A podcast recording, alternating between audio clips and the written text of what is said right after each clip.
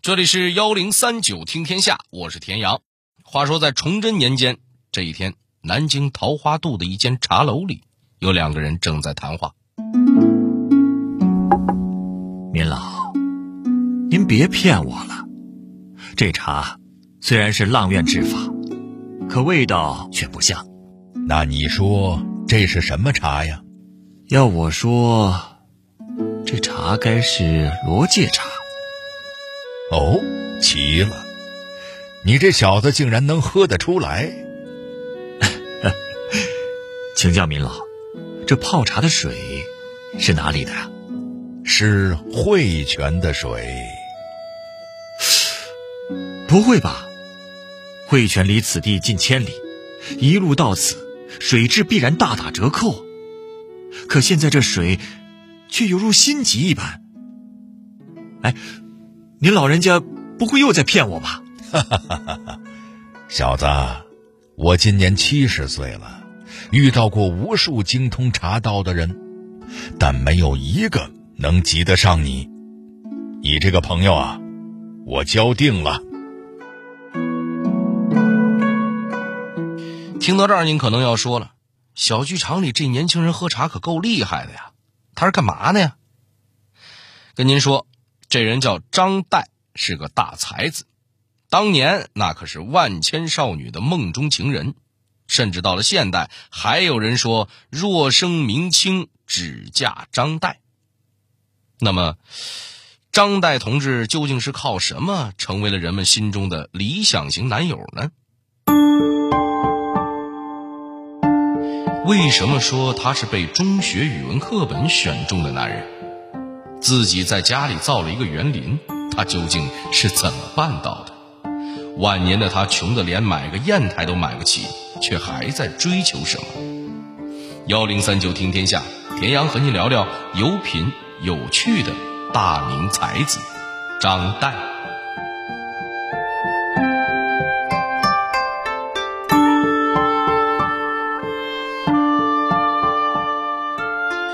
要论起这明清的才子，那应该是数不胜数。有名的有唐寅、唐伯虎，有徐渭、袁枚，还有李渔。随便拎一个出来，那都是大咖。但如果我说这些人加起来也抵不过一个张岱，您信吗？可能有人会不服啊，没关系，咱们慢慢聊。张岱其实人家是个实打实的富贵第五代，他的祖上都做过大官。家学渊源极其深厚，因此从小他就锦衣玉食、养尊处优，自然是吃喝玩乐无一不精，诗词歌赋无一不通。那张岱的文采到底有多好呢？这就不得不提到他的湖心亭看雪了。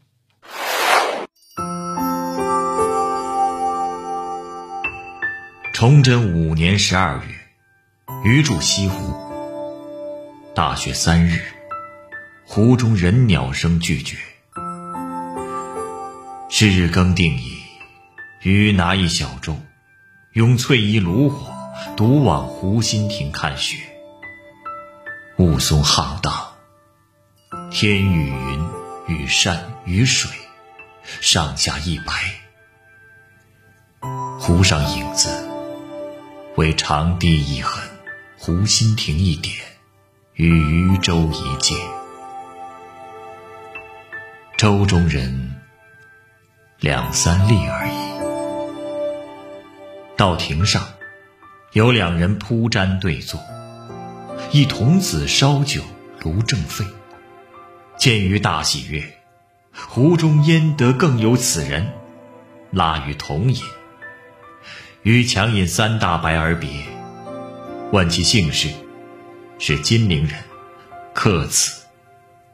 即下船，舟子喃喃曰：“莫说相公痴，更有痴似相公者。”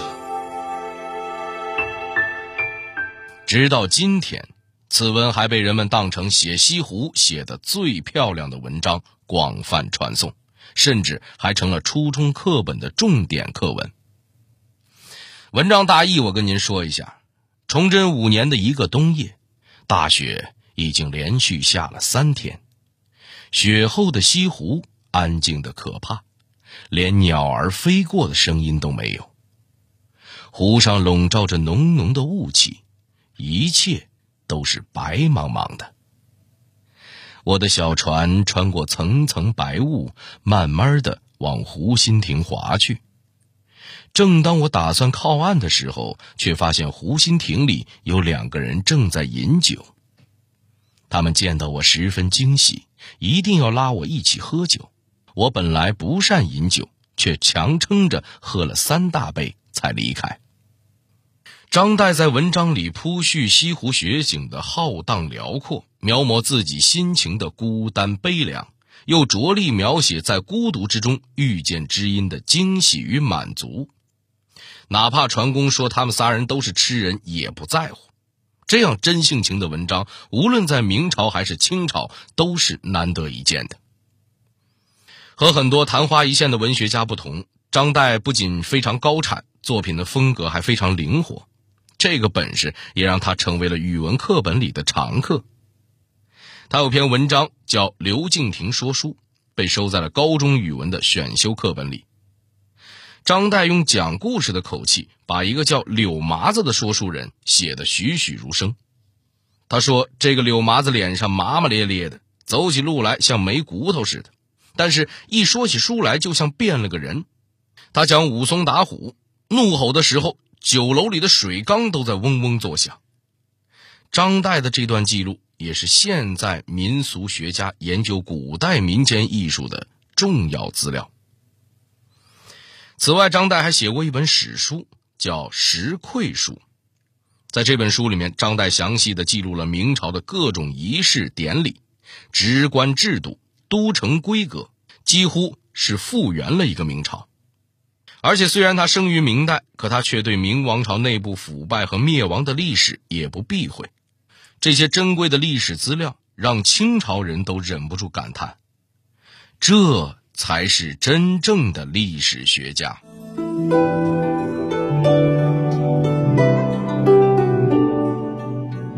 不过，张岱可不是只会闭门读书的书呆子，恰恰相反，他可是万千大明少女的理想男友。他身上有哪些特殊技能，点满了自己的魅力值？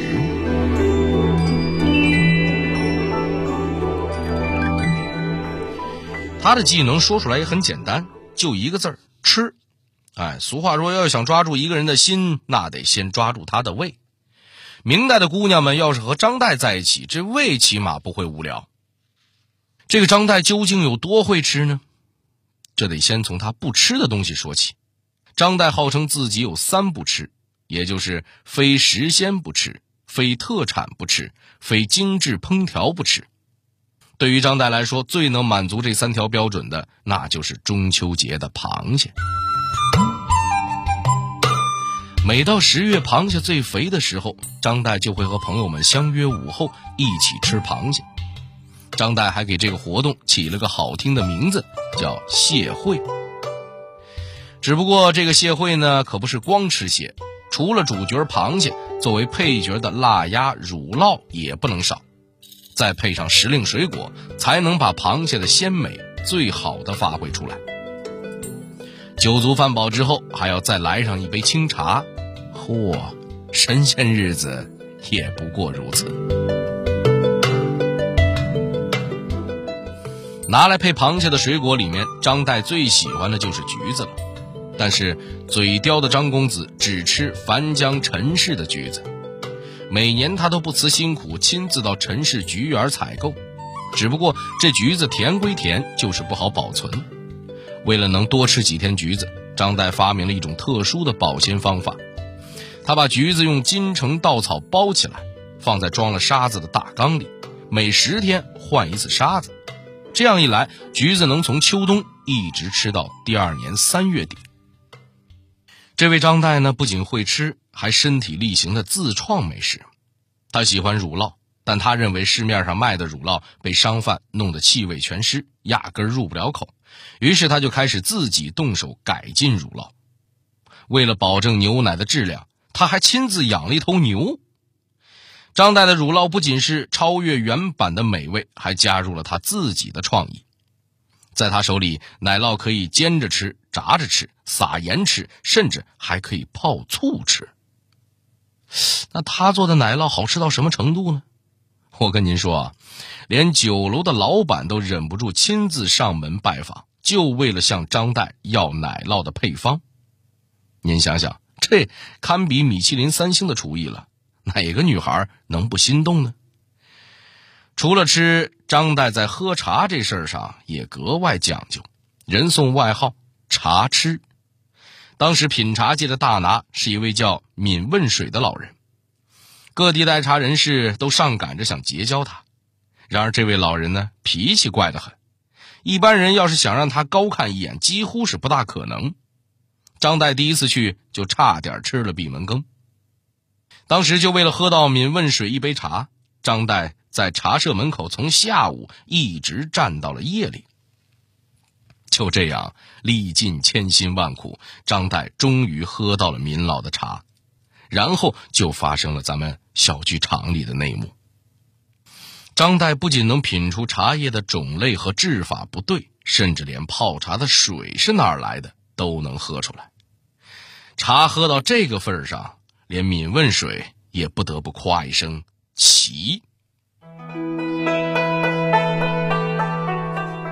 除了在吃喝上精雕细琢，张岱在艺术上也非常有造诣。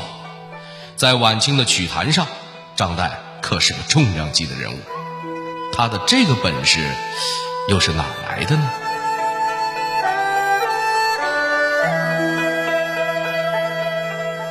说起来，这可是张岱的家学了。从张岱祖父开始，张家就折腾戏曲。说出来您可能不信。张家祖孙三代一共养了六个戏班子，每个戏班子都各有绝活。在这样的熏陶下，张岱理所当然的就成了资深戏迷。他不光能听戏评戏，还能自己写戏本子。写完了本子，他还能兼职导演，把一出戏酣畅淋漓的排下来。可以说，在张岱的前半辈子就没有哪天能离开戏的。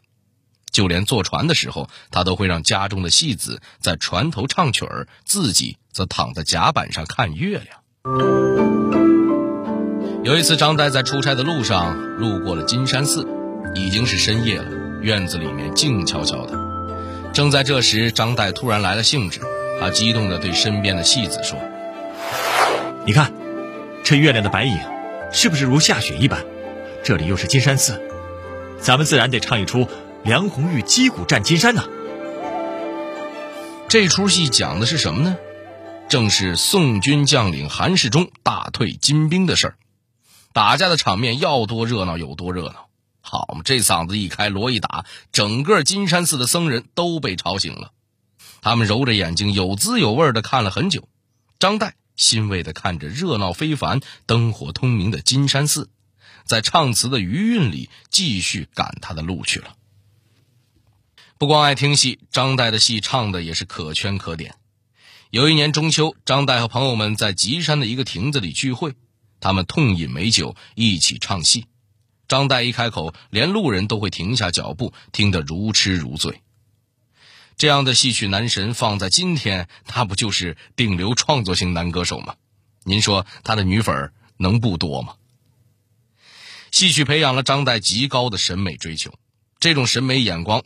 在一次豆腐渣工程的修补工作中展现的格外充分。有一天，张岱的仆人匆匆忙忙来找他，跟他说后院一栋房子塌了。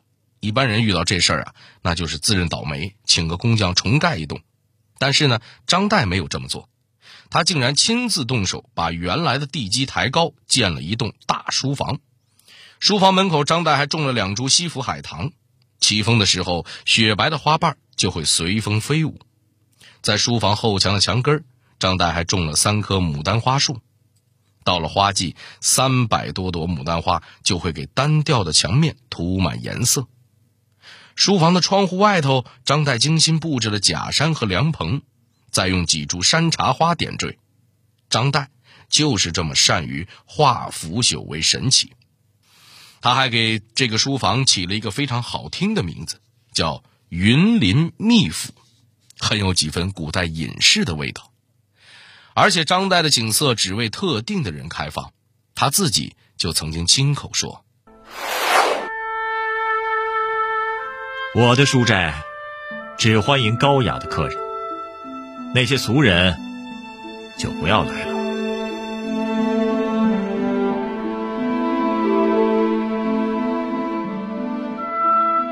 如果只是一个会吃会玩的清贵文豪，张岱似乎也并不足以让人喜爱与铭记。那张岱能够圈粉无数，最大的吸引力究竟在哪儿呢？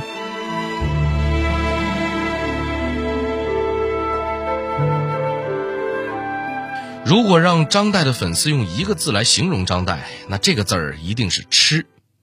为什么说他吃呢？我们还得提到湖心亭看雪。要是我和您说这篇文章里的故事都是张岱编的，您信吗？跟您讲啊，张岱写下这篇文章的时候，明朝已经亡了二十多年。文章开篇的那句“明崇祯五年”早就变成了“清天聪六年”。湖心亭里。也压根儿没有朋友和他一起饮酒，可张岱却抱着一股偏执的深情，硬是要写这么一个故事。那时候的他早已不是锦衣玉食、宾朋满座的清贵公子，他变成了一个在山林之间披头散发的狂徒。张岱四十八岁那年，清军的铁蹄一路闯进了山海关。张岱打心里不能接受大明王朝就这样草草终结，于是他变卖了所有家产，招募了五千多个义士，扯起了反清复明的大旗。直到那面旗帜碎得不成样子，张岱依旧不肯放弃。他解下士族的冠带，走入深山，留给清朝一个清冷又孤高的背影。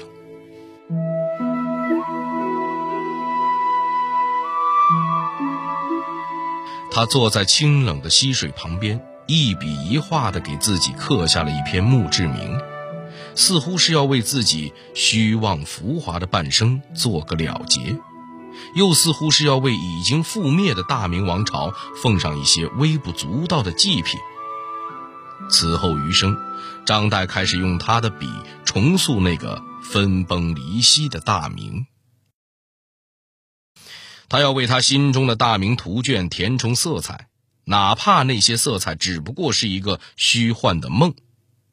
西湖被毁了，他就写《西湖梦寻》；昔年的繁华没了，他就写《陶庵梦忆》。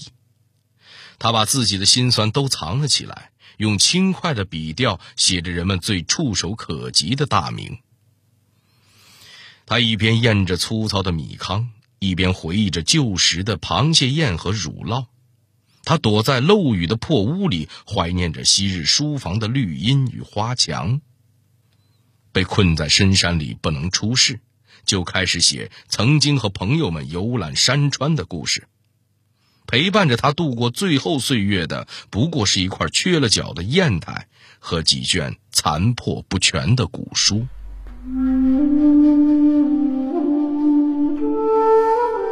当一代王朝覆灭，武将战死，文臣殉国；当曾经所有的美好被无情的摧毁时，张岱却用他自己的方式让他们一一重生。或许张岱也并不是出于多么大义凛然的理由才这么做，他只是想再闻一闻门前的梅花，摸一摸西湖的雪，看一看上元节的烟火。再喝一杯惠州泉水泡的茶，这样的人，即便潦倒，但精神却一如既往的高贵。那听到这儿，您是否也会认同我在节目一开始对他的评价呢？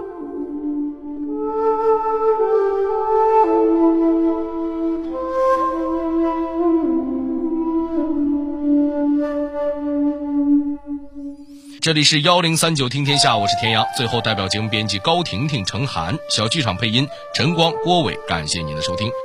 另外，如果您想和我们交流互动、收听往期节目，欢迎您关注新浪微博和微信公众号“幺零三九听天下”。